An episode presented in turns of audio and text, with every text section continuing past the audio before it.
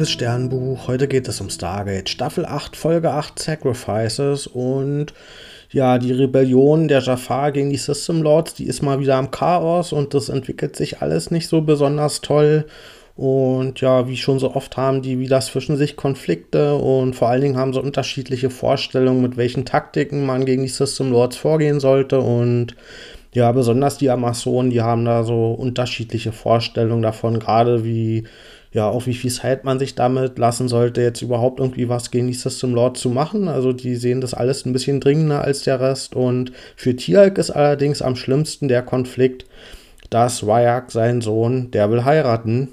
Und ja, Tialk, der fühlt sich von allen verraten, hm, sowohl von Wyak, der da nichts mit ihm abgesprochen hat. Und ja, bei dem hat er jetzt auch das Gefühl, dass er vielleicht diese Rebellion dass die dann zweitrangig wird und dass, wenn er da irgendwie jetzt eine Familie gründet, dass die dann eben auch mh, mm, ja, zur Zielscheibe der System Lords wird. Also dem gefällt die ganze Idee überhaupt gar nicht. Aber er ist auch von Ishtar, fühlt er sich verraten. Das ist, das war diese Anführerin der Amazonen, mit der er dann auch eine Romanze angefangen hat. Und ja, mh, mm, Ishtar, die unterstützt eben auch diese Hochzeit, vor allen Dingen, weil mm, ja, die neue Frau von Vayak eben auch eine von ihren Amazonen ist, nämlich Karin.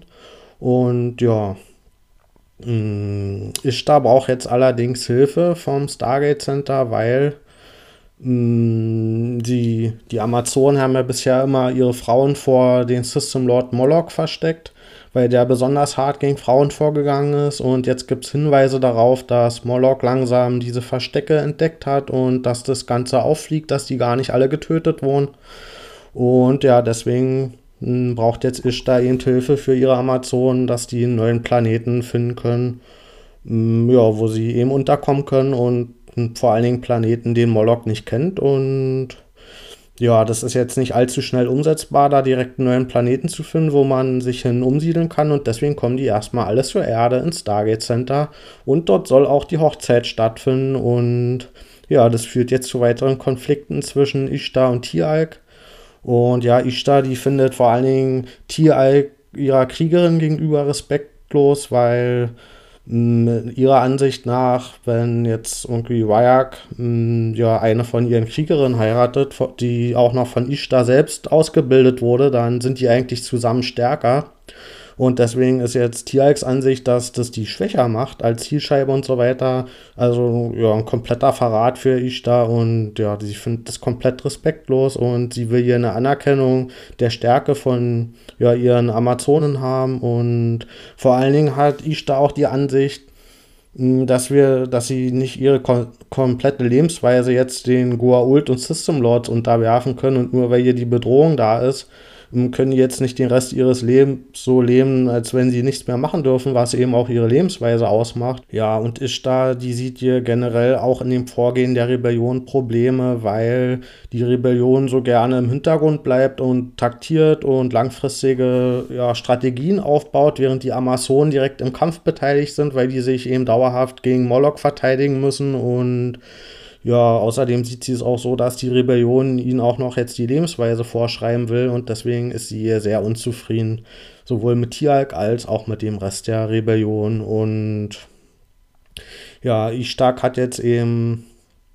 die Idee, direkten Kampf gegen Moloch hm, ja, zu planen, um besonders eben die Frauen zu schützen, die von Moloch bedroht sind, während Tialk langfristig alle Gua'uld System Lords besiegen will. Und das kommt dann auch zu einem Streit, der kurz vorm Eskalieren ist, aber ja, bevor das irgendwie dazu kommt, gibt es einen Überfall. Nämlich hat Moloch offenbar rausgefunden, wo die hier ihre hm, Treffen abhalten und der überfällt diesen, dieses Zelt, wo sie ihre Taktiken besprechen. Und ja, bei diesem Überfall werden ganz viele getötet und Ishtar wird auch gefangen genommen und gefoltert von Moloch. Und ja, sowohl von Tialk als auch ihr ist das Tritonin langsam alle, was die natürlich noch zusätzlich schwächt. Und ja, Tialk und die Rebellion, die verbinden sich dann zur Rettung und die planen schon alles für diese Rettung, aber genau das war Molochs Plan.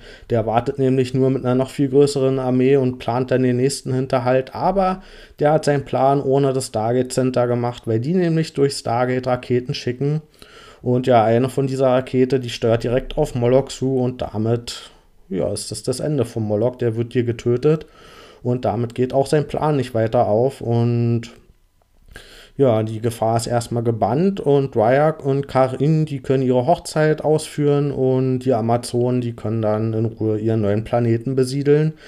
Allerdings gibt es noch einen kleinen Haken an der ganzen Geschichte, weil wir dann kurz vor Schluss noch erfahren den Hinweis, dass Molochs Platz jetzt von Baal eingenommen wurde. Das heißt, er übernimmt jetzt die Armeen von Moloch, die noch ja zum Großteil ja nicht besiegt wurden, sondern es wurde ja im Grunde nur Moloch mit der Rakete getötet.